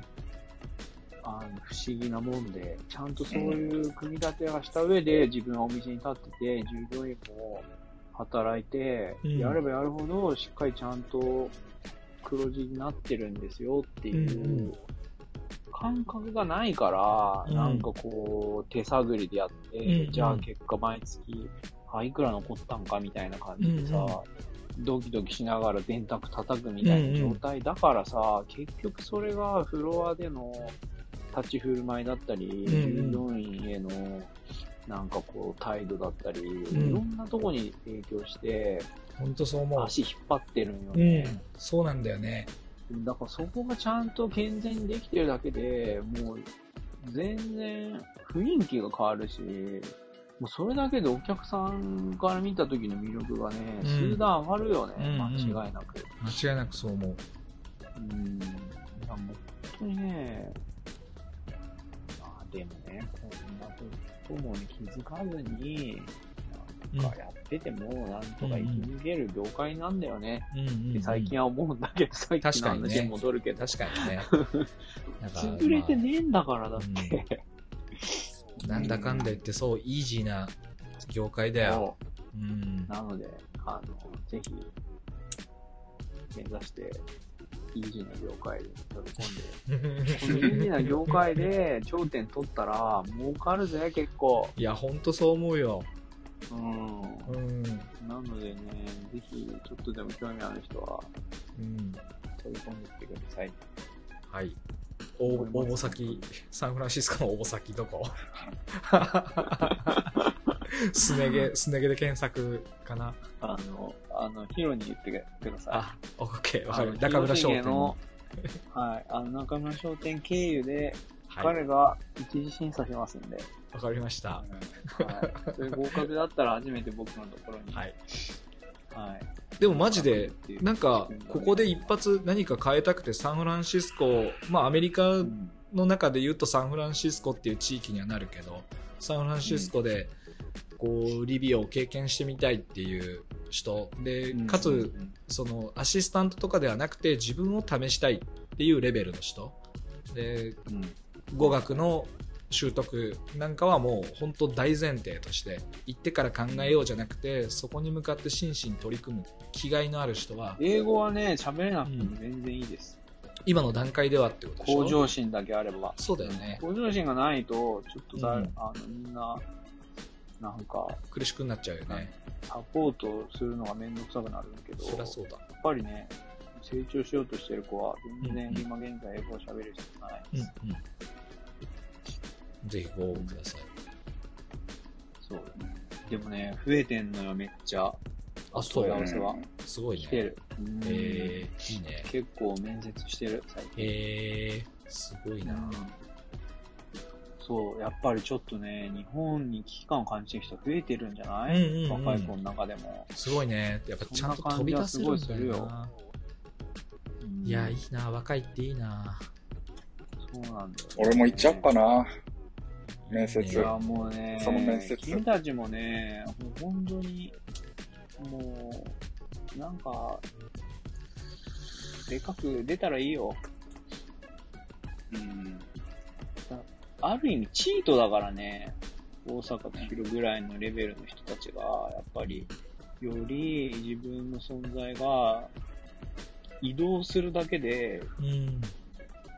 レア価になるんだ値がねから。そうだね。そうだよ。うん。チートだよ、チート。うんちゃんと積み重ねてきたものがある人にとってはね。いやー、そうなんだけど、別にね。ビビる必要ないし、なんか、何、デメリットがないよね。金だけじゃん。出る そう、金、物なんだよね。の。金だけじゃねえだって。別にさう、飛び出すのにさ、リスクって何？バイタリティなんか別に出るもんじゃないし。って俺は思ってきたけど。金は減減るよ、一回、一時的には。うん。いやあ確かにあんまり守っててもしょうがないしね。死んだら使えねえし。うん。確かに。その投資はありかもね。あのさ、うん。現実的な話、サンフランシスコでバリバリ、今、髪切って稼いで、だいたい日本、東京の3倍ぐらいの物価で、うん。あの、生きてきて、お金貯めて、日本に帰ってきて、うん。うん。あの、住む場所買ったり、うん。その、老後安定な、安定する分の資金うん。を貯められそう？貯められるのに10年、20年ぐらいで貯められそう？そっちで生活しつつ。どんな老後を送りたいか、答えられるわけないじゃん。い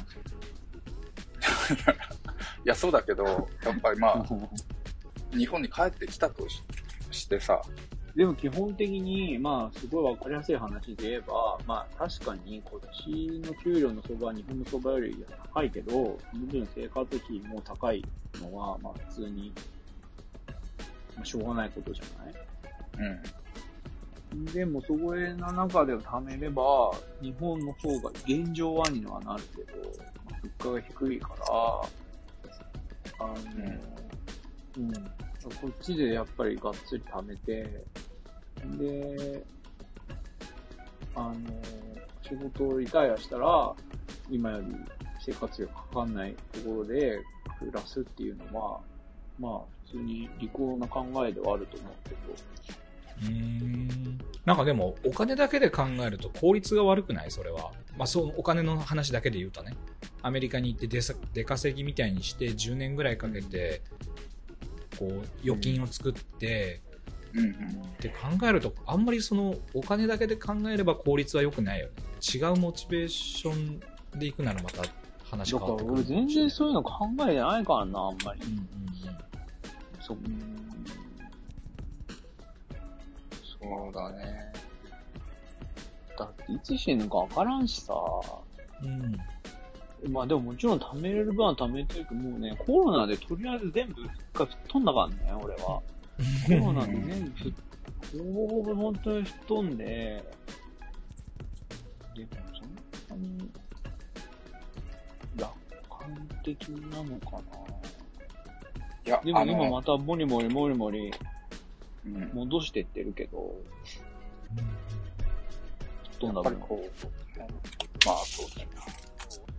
まあちょっと、将来の引退みたいなことを考えたときに、やっぱり不労所得っていうのはさ、や、やってきてないことだから、不労所得の分野一つ何かしようかなと。何歳まで働きたいの？その髪の毛切ってたい。いや、あの、一応今のところ80歳。あ、結構、おう結構ちゃんと長くやろうと。まあまあ、あの、時間は絞ったりはしつつってことね。そうそうそう。うん。そのぐらいの、なんか、心意気があるんだったら、そんなにビビることなくない？まあ、ビビってはないけど、やっぱり、その、なんていうか、そういう時間、時間をかけた投資みたいなもうん。のを、うん、一つ持ってた方がいいかなと思ったり、考えてたところで、まあ日本もこれからインフラになるかもしれないし、わかんないけどね。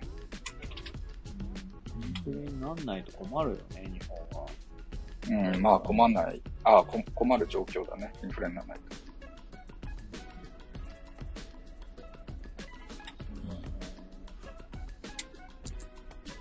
まあ、うん、でも稼ぎやすいとは思うよ。うん、絶対に。実力があれば、日本にいるより。うん。うん、だって需要があるから、絶対に。うん。ちゃんとした技術があれば。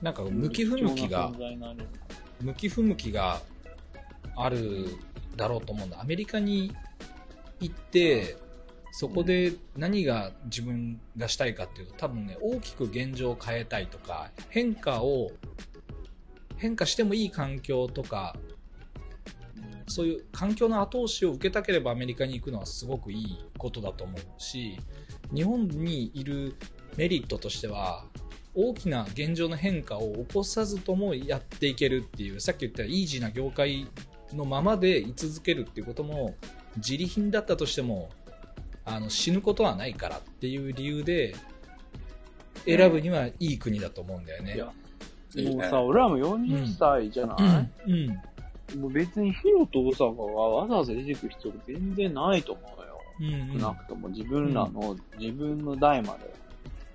俺、俺、釣りしたいから、こっから動く気ないよ。うん。いいなだからそれでいいと思うよね。うん。俺はなんか、うまいよ。とにかくなんかガツガツ知らない、何知的好奇心を満たして死ぬのが人生の目標だから、うんうんそれは行ったことないところに行けるんなら行くでしょうっていうだけの話なのよ。単純に。だからほら沖縄にも行ったしね。うん。うん。ハセはだからやっぱ体で動いて、肌身で感じて脳みそをバチバチに動かすタイプじゃん。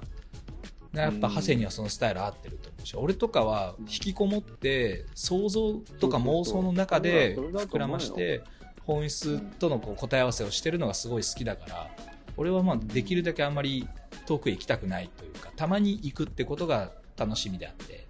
そう、だから優先順位は、なんかほん本当になんかテンションが上がるかどうかがおそうだよね。金以上に優先なんだよ。自分、でもそずっとそれでやってきて、そう。でもね、不思議とお金も一緒に上がるんよ。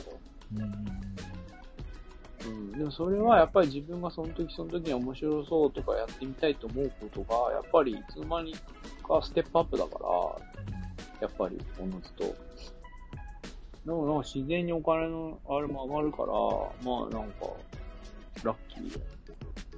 お大阪おってさ、なんか、俺が思う大阪ね、俺が思う長谷とかっていうと、俺なんかね、その、ちょうど二人の中間どころにいるのが俺なのかなと思ってて、え、ハセ結構大阪そこがさ、意外に謎かもしんない。なんか、お前何が面白いの？だから保守的だし、昔からさ、割と手堅いタイプだなってずっと思ってる。でもね、そう、きうん。でもね、たまに変なことすんじゃん。あ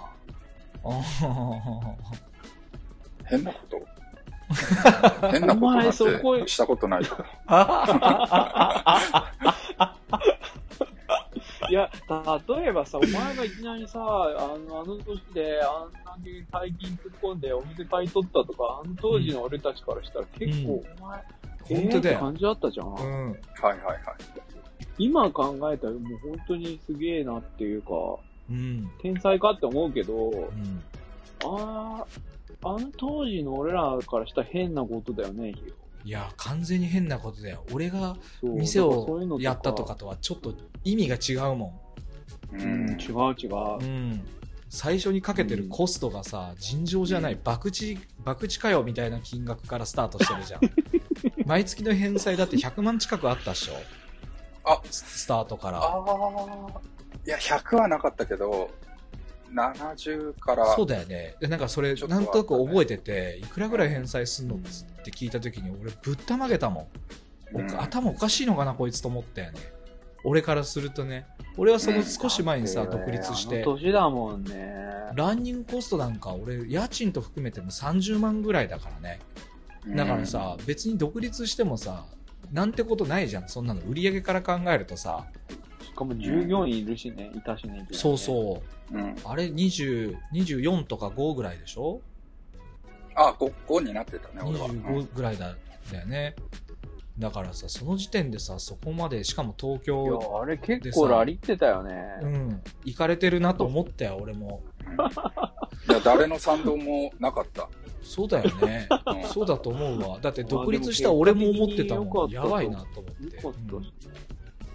でも、唯一、銀行の、とある銀行のうん。融資担当だけは、賛同を得れたんだよ。もう、へ金も他のし信用金庫も全然ダメで。あ、信そ用金庫れがすごいよね。銀行、貸さないよね。貸さないよ貸さないだよ。って俺が銀行員だったら絶対貸さねえもうん 貸さないよ。ん。20そこそこでさ、なんか何考えてるかわかんないさ、ふわふわした感じで話すしさ、一人シャキシャキしてないじゃん、お前。なんかこそさ、ふわふわしてて。その人まだ付き合いあんの大丈夫なんこいや、その人はもう、他行っちゃったけど、あのすごい。俺が髪切ったことある人だったんだよね。あ、そうなんだ。何あーすごいね。人だね。やっぱ床屋だね。いや、それ運命じゃない、でもかなり。うん。だってそれお前髪切ってなかったらダメだったかもしれないってことだあ、ちょっと会っておいでよ。かもね。会っておいでよ、そのいやいやいや人。その時はよく嬉しかったよ。探してさ、探してちょっと話聞いておいでよ。聞きてえわ、その話。いやいや、もう、それは、うん。もうね、銀行の方だからね、そんな、業務以外ではちょっへと連絡取れないけど。あ、そう。大阪面白いわ。相変わらず。いや、でもまあ、ちょっとそれも面白いって、いうか、あし、あ、まあ、あんまり言えないけど、うんまあ、もう、処分が決まって、処分というか、うんうんうん売。り、売るうんあのが決なんか言ってまって、たよね。あ、決まったんだね。ちょっとお相手も、うん。まあ、ほぼほぼ決まりまして。えー、よかったね。へえそっまあ、か。なんだかんだ言ってこうやってさ、お前は昔からさ、なんか動いてなさそうで動くっていうかさ、うんうんなんかこうスルスルスルスルなんかやってるけど、うん。なんかテンションが上がってんだか上がってないんだかよくわかんない。いや、上がってない、上だってがってない。さ、だってさ、最初に20代でお店買うって言った時もさ、なんか、なんだろう、満ちてくるなんかこの、何？ふつふつと湧き上がる感情みたいなのが、ないもんね、お前と話してた。あ、だからその、ない、おま金を貸してくれる冷静なの、冷と静。うん。融資が降りた瞬間以来のテンションの高さは、ここ15年ないよ。へはいそえ。れ、でも、でも、あのね、俺から見たら、融資降りたその瞬間、もうそんなにテンション上がってるように見えんかったよ。あ、でも、その晩は、さすがにテンション上がって、あ、そう。まあ、当時の彼女に、ちょっと、いつもと違うなと言われた。言われました。はいうんでもその程度。なんだろうね、感情の起伏はあんまりないのか。俺らだったらそんなレベルじゃないよね、ヒロいね。や、ないよ。みんなに電話するし。聞いてくれっつって。なっちゃうよ。忙しいとか言われた時にうるせえっていうぐらいのうんうん勢いだったけど、あんまりだって多分、あん時多分一番仲良かったの俺じゃん。うんうん。うん。そうかな。あどんな感じそうだ。あ、そっか。ごめんごめん。今俺もちょっと不安でいっぱいで言ったんだけど、いやいや。あの、うん。そうだね。いや、お覚えてないんだよ、あんまり。その時のことは。すげえよ。だから、いつも冷静沈着な感じはやっぱあるよね。うん。すげえ。冷静なの、でも冷静、まあ一応ね、見た目冷静なんだけど、なんか不思議な、なんかちょっとわかんないよね。確かにこう、クレバーな切れる感じは出さないけど、やってること結構キレッキレなんだよね。でもなんかただの不干渉、ただ不干渉なだけのような感じもするしさ。うん。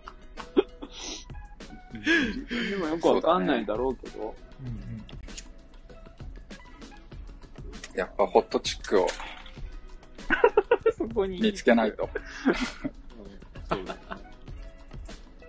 アメリカ来た方がいいよ。アメリカね。いっぱいいるかいや、あの、うん。非常に揺れてる。ら。やっぱり。うわ、なんかでも二人ともアメリカ行っちゃうとさすがにちょっと寂しいな。いや、でも、またでかい借金したいんだよね。リスクめちゃめちゃ背負って、ちょっと、頭の中の溜め込んだものを出したいなっていう欲求もある、東京で。で、でかい借金したいんだったら、もうアメリカ来て、もういきなりお店出せばいいじゃああ、いいよね。ん。いいと思うよ。アメリカの融資、融資事情ってどうなってんのかね。いやいや、あえ、でのも、それだってさ、うん日本で借りれないの？アメリカでやりたいんですって。借りれないダ。メなの？うん。あ、そう。例えば、会社を札幌に移すから、問題とかがあるから。札幌で雇用を増やすために助成金もらうとかあるけど、アメリカはお金払わないとくれないね。貸してもくれないでしょ。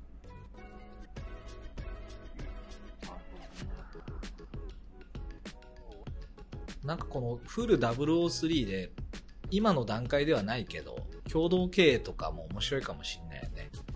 あそれは興味あるよね、だいぶ。ただ、自分たちはやっぱでも働けないよ、そこでは。現場では。冷やかしに行くことはできても、うん、メインで働くことを前提にするとさ、やっぱり今の生活崩れちゃうのは、あ、でも、それ、本質的に言うと、人を使うってことは、人の囲い込みができないといけないわけじゃん。うん、だからそれがどういう形かっていうところで、その、なんて言うんだろう、影響力でうん、人を引きつけるのか、システムでうん、その引きつけるのかっていうん、ううん。ところで、今その、今更ながら、その、シェア美容室の運営をちょっとこう、探ってみてる。